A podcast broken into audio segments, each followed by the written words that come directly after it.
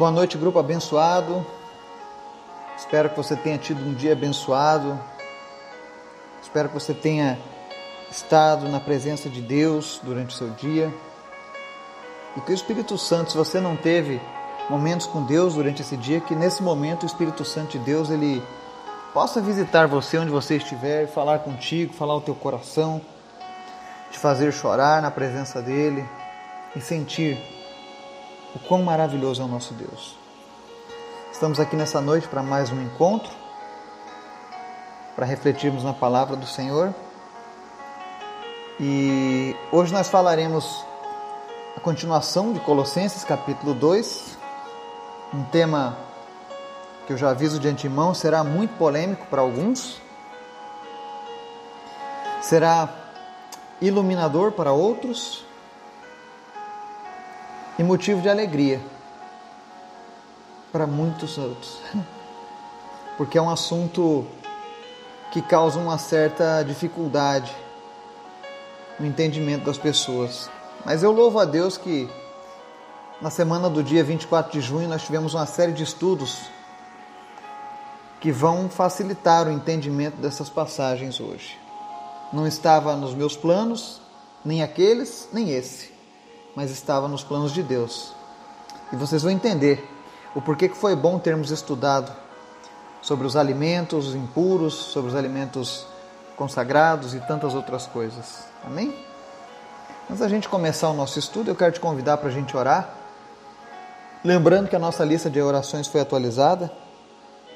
Se você tiver alguma mudança ou alguma pessoa para inserir, por favor, compartilha lá no grupo, para que a gente continue mantendo sempre atualizado. E não se esqueça de orar, pelo menos uma vez por dia para cada pessoa que está sendo citada ali naquela lista. Amém? Vamos orar?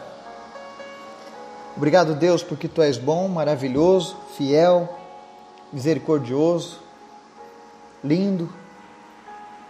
Nós te amamos, Jesus. Obrigado pelo teu sacrifício, pela tua palavra que tem nos alimentado ao longo desses 15 meses ininterruptos. Obrigado, Senhor. Tu és maravilhoso. Tu és grande. Obrigado por tudo, Jesus. Obrigado por cada pessoa que nos ouve, que faz parte do nosso grupo, que tem encontrado alento, conforto, confiança nas tuas palavras. Obrigado por tudo, Jesus. Nós queremos te apresentar, Senhor, as pessoas que estão enfermas na nossa lista de orações, cada uma delas. Que o Senhor visite e cure porque tu tens o poder em tuas mãos, Pai. Te apresento em especial nessa noite a Elisete Rodrigues e o Luciano, que estão com Covid. Pedimos que o Senhor venha apressar a cura deles, retirar eles do hospital. Que os seus pulmões sejam restaurados, que todos os sintomas e sequelas da Covid-19 sejam repreendidos agora na vida deles em nome de Jesus. Te apresento também, Deus, a vida da Zeni e repreendemos a diabetes, a dor nas pernas e tudo aquilo que é causado por conta da diabetes. Espírito de diabetes, nós ordenamos que tu saia da vida da Zeni em nome de Jesus. Que ela seja liberta dessa doença, para honra e glória do Senhor Jesus. Te apresentamos também, Deus, a vida da Elisângela. Pedimos a Deus que o Senhor visite ela nesse momento, onde quer que ela esteja, e mude a sorte dela, Pai. Que ela venha experimentar o socorro do Senhor nesse momento, em nome de Jesus. Te apresentamos a cruzada que será em Tulsa, Oklahoma. Que pessoas sejam salvas, pessoas sejam libertas, que o reino de Deus seja uma realidade para as pessoas daquela cidade. E em nome de Jesus, abençoa, Senhor, a vida daqueles que vão anunciar a tua mensagem. Em especial, te apresento a vida do Rubens Cunha e a sua família. Que o Senhor esteja guardando ele dos ataques do inimigo e de tudo aquilo que é contrário, Deus, à pregação do teu evangelho em qualquer lugar nesse mundo, Pai. Te apresento a igreja perseguida. Te apresento, meu Deus, a nossa nação. Tem misericórdia do Brasil, Pai. Alcança, Deus, a nossa nação e nos salva, Jesus. Cura-nos. Livra-nos dessa doença. Livra-nos, ó Deus, dessas variantes dessa Covid-19. Em nome de Jesus, Pai. A nossa confiança não está na política, a nossa confiança não está na ciência, mas a nossa confiança está no Senhor.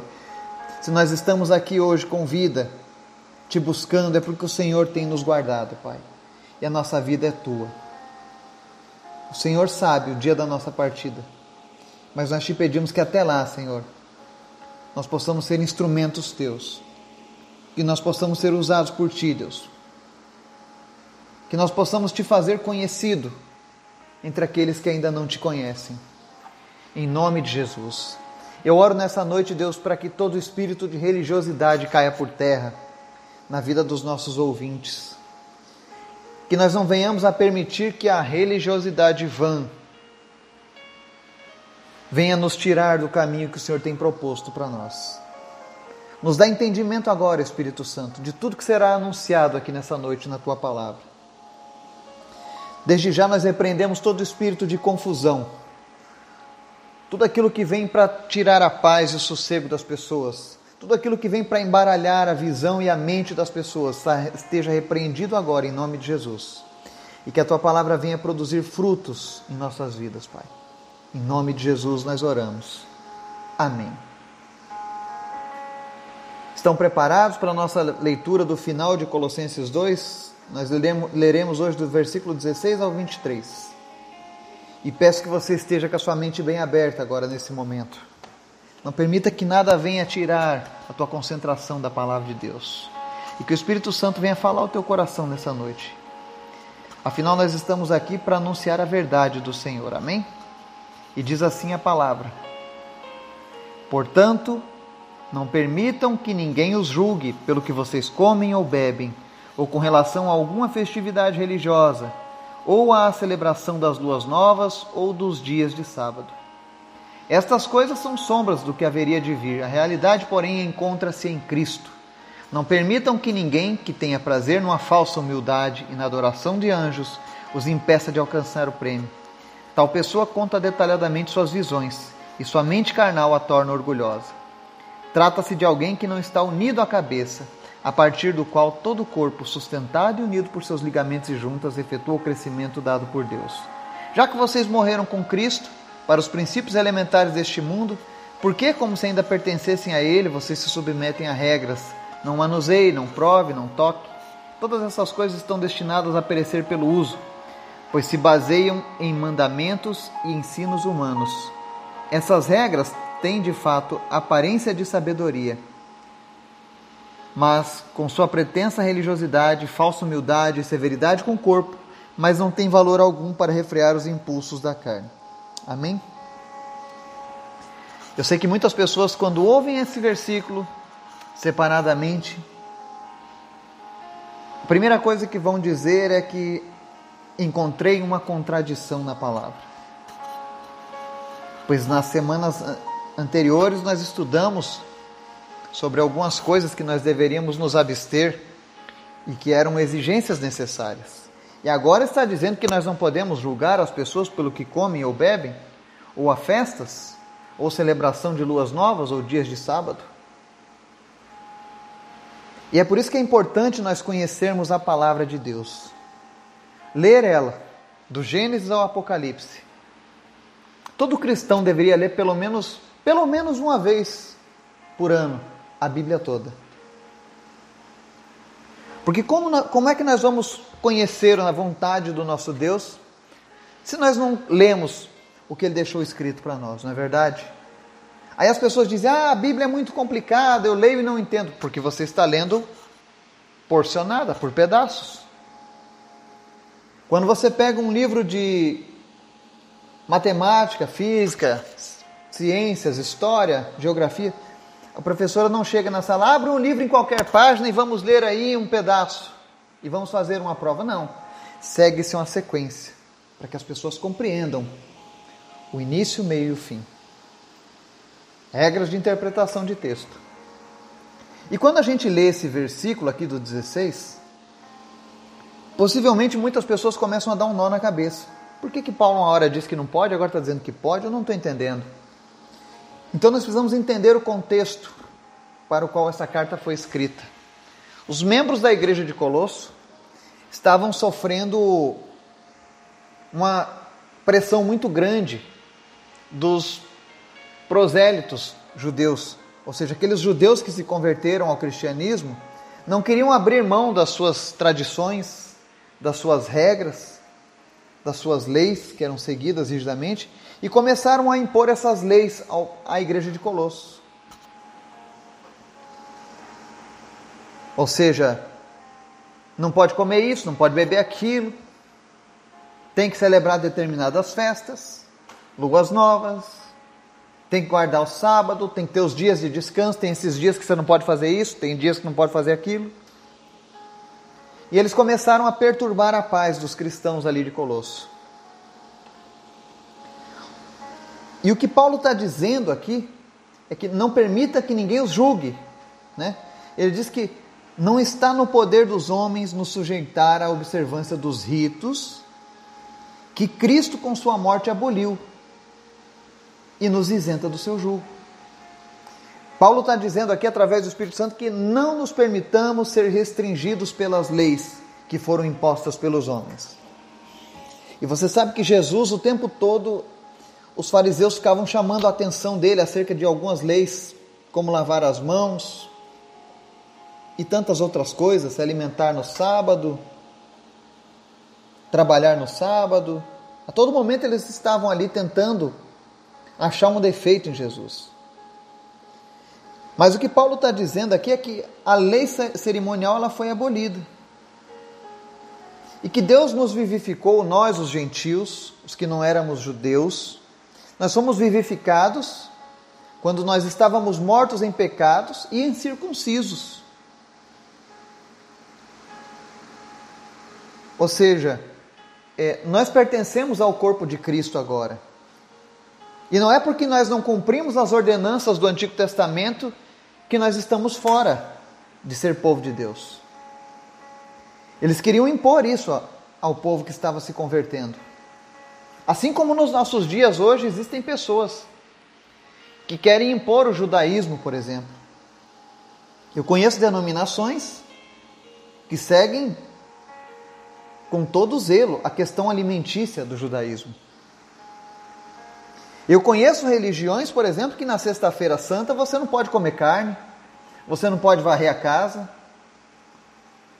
você não pode dar uma risada, se alegrar, porque eles estabeleceram uma lei de homens e que você precisa seguir aquilo ali, senão você não está de acordo com a vontade de Deus. E a Bíblia está dizendo aqui que ninguém pode te julgar pelo que você come ou bebe, ou com relação à festividade ou à celebração de luas novas ou dias de sábado. Para você entender o que eram as luas novas para os judeus, tá?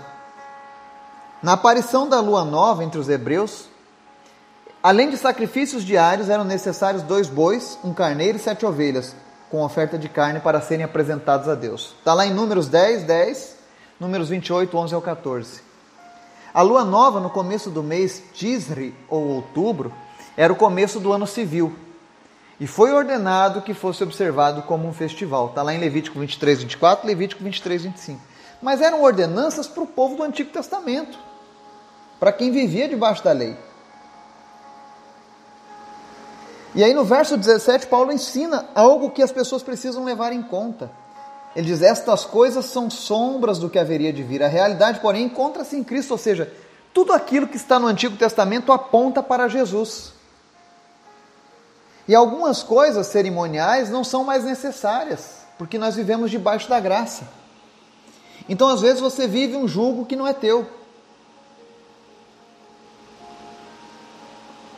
Então, nós precisamos cuidar isso. Aqui ele fala dos dias de sábado, né? Por que, que ele fala dos dias de sábado no plural, né? Nós conhecemos hoje pessoas que dizem que se você não guardar o sábado, você vai para o inferno. Você não é crente, você não é cristão, você não é filho de Deus, você não está servindo, você não está seguindo a Bíblia. Mas a verdade é que o dia do Senhor não é nem sábado e nem domingo, como alguns insistem. Todos os dias são dias do Senhor. Nós não estamos mais em, na obrigação de ter um dia de descanso para Deus. Porque agora ele diz que todos os dias são dele. Jesus é a nossa realidade e todos os dias são importantes para Jesus. Amém? Aí ele segue aqui: não permitam que ninguém que tenha prazer numa falsa humildade na adoração de anjos os impeça de alcançar o prêmio. Tal pessoa conta detalhadamente suas visões e sua mente carnal a torna orgulhosa. Trata-se de alguém que não está unido à cabeça. Cuidado com essas pessoas com visões acerca de como servir a Cristo. Tudo deve passar pelo crivo da Bíblia. Se não passar pelo crivo da Bíblia, é lenda, é falácia, é história, é conversa fiada, é sofismo. Infelizmente, Muitas pessoas são levadas pelo engano por conta disso. Ah, mas fulano, anjos vieram e falaram com ele como deve fazer. Eu conheci a religião dos Mormons, por exemplo, a Igreja de Jesus Cristo dos Santos Últimos Dias, onde o fundador Joseph Smith diz que recebeu uma, uma mensagem de um anjo chamado Moroni. Visões de anjo, adoração de anjo. Não se deixe enganar por essas coisas. Não se deixe levar por visões que não estão respaldadas na palavra de Deus. Cuidado. São pessoas, o apóstolo Paulo está dizendo, não sou eu. Ele diz: são pessoas com mente carnal e orgulhosas e que não estão unidos à cabeça. Que cabeça? Jesus. E quando as pessoas não estão unidas a Cristo, elas não conseguem dar o crescimento que Deus ordena para o seu corpo. E aí ele vem aqui no verso 20: Já que vocês morreram com Cristo para os princípios elementares desse mundo, por que, como se ainda pertencessem a Ele, ou seja, ao mundo, vocês se submetem às regras de não manuseie, não prove, não toque? Lá na igreja de Colossos era assim. Eles estavam dizendo: olha, você não pode tocar em cadáver, você não pode comer presunto, você não pode provar essa bebida, porque eles estavam trazendo os rudimentos da lei. Assim como tem pessoas que fazem. Não coma carne na Sexta-feira Santa, durante 40 dias, não pode fazer isso, não pode fazer aquilo. E aí ele diz aqui no verso 22: Todas essas coisas estão destinadas a perecer pelo uso, pois se baseiam em mandamentos e ensinos humanos. Olha só, a palavra de Deus ela é muito clara. Não se deixe levar por mandamentos e ensinos humanos. Ele diz aqui no final: essas regras têm de fato aparência de sabedoria. Realmente, é ensinado há tantos anos para nós dessa maneira que verdadeiramente aparenta ser algo de muita sabedoria, algo que vem de Deus. Porque, e ele diz assim: ó, com sua pretensa religiosidade, falsa humildade e severidade com o corpo, mas não tem valor algum para refrear os impulsos da carne. É aquela velha história da pessoa que passa 40 dias sem comer carne, sem tomar bebida alcoólica após o carnaval.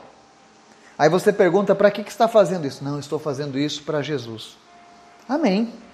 Mas quando passa os 40 dias, ele dá um churrascão, enche a cara de cerveja.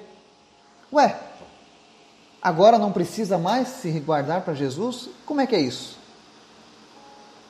Mandamentos e ensinos humanos.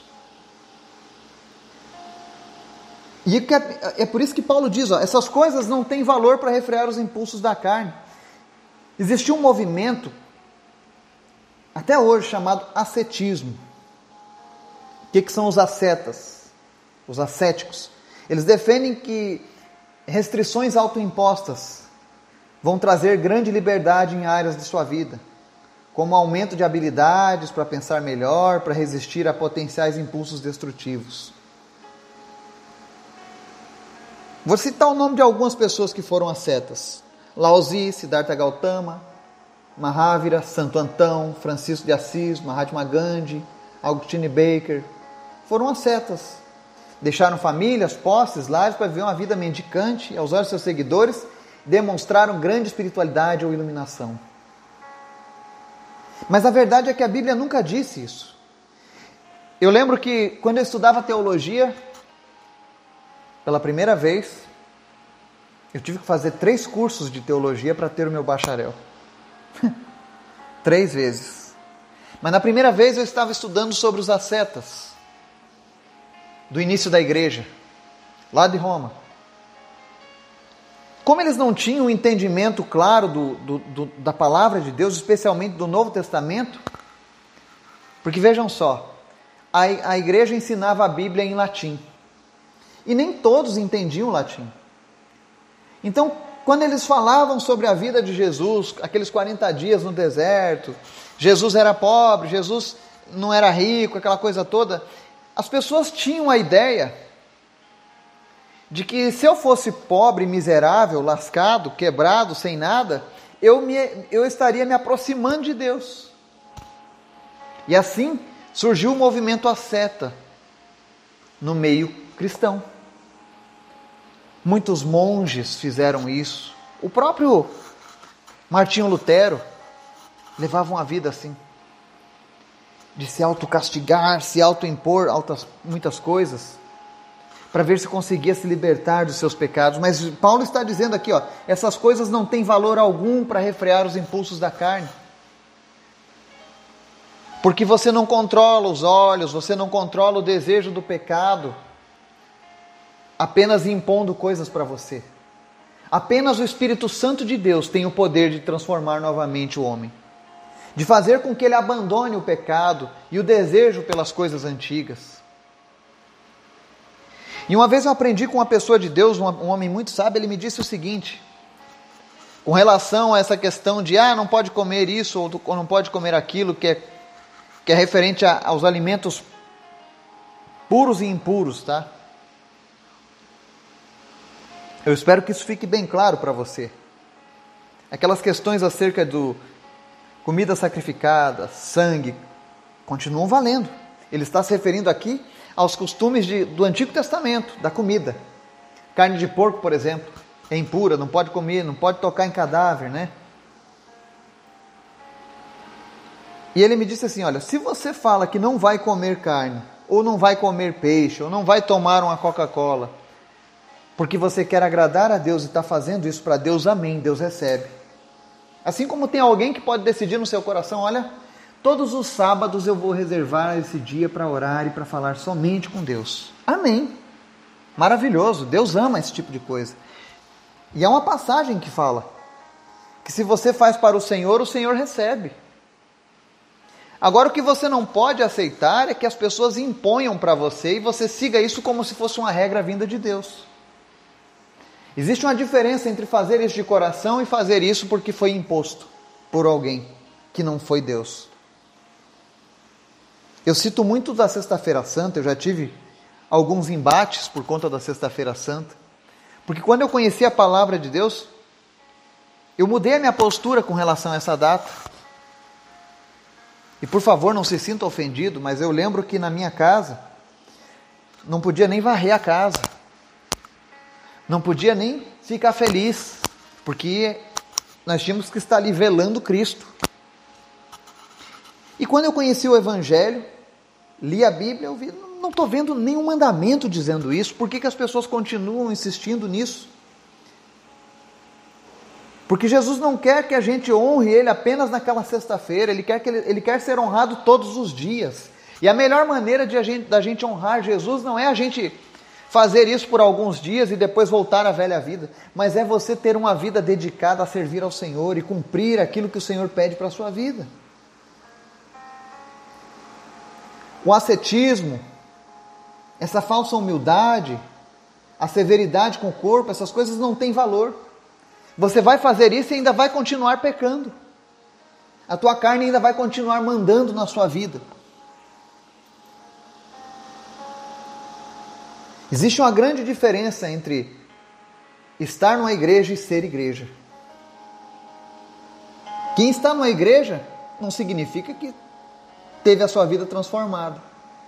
Ele pode fazer parte do grupo. Lembre-se de Judas estava com os apóstolos, era do círculo mais íntimo de Jesus, andou com eles o mesmo tempo que os outros apóstolos andaram, mas no final foi para a perdição.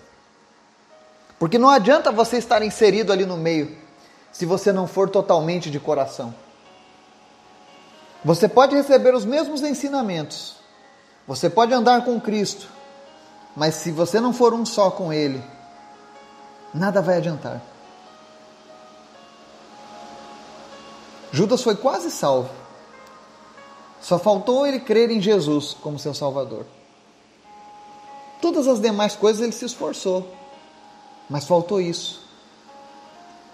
Então, muito cuidado com as imposições. Faça aquilo que Deus pediu para você.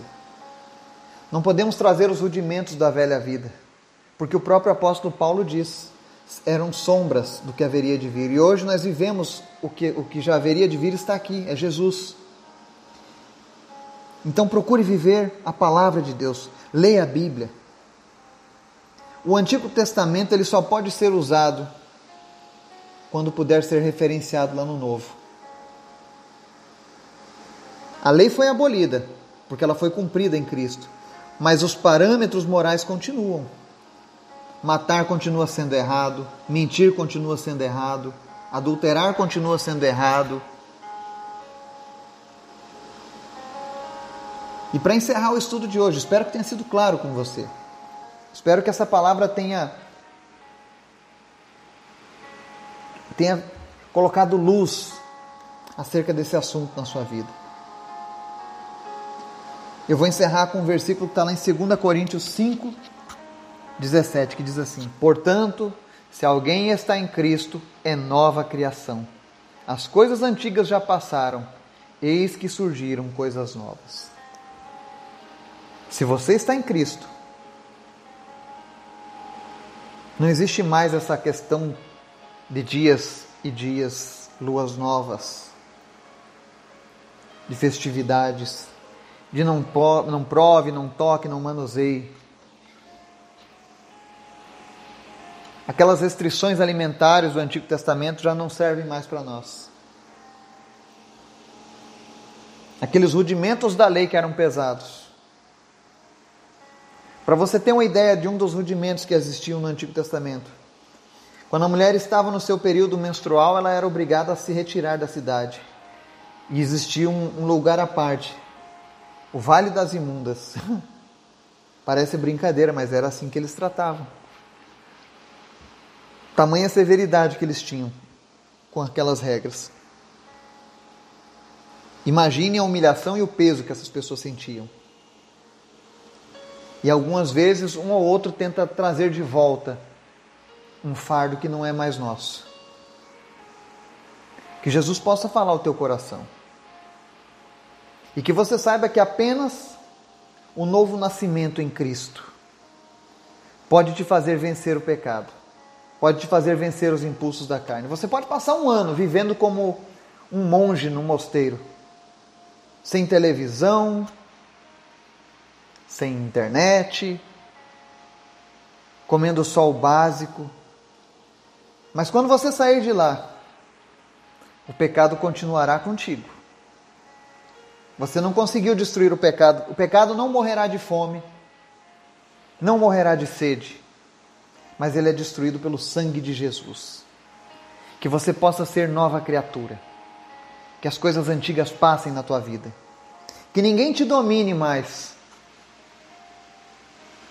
com falsas religiosidades, que ainda que pareçam convincentes, como disse aqui Paulo no verso 23, ainda que tenham de fato aparência de sabedoria, mas não passam de pretensa religiosidade, falsa humildade e severidade com o corpo. Não tem valor algum para refrear os impulsos da carne. Não se deixe ser levado por isso. Deus quer trazer libertação para a sua vida. Deus quer te fazer alçar novos níveis de relacionamento com Ele. Que o Espírito Santo de Deus possa te abençoar, te dar uma semana abençoada em nome de Jesus. Amém.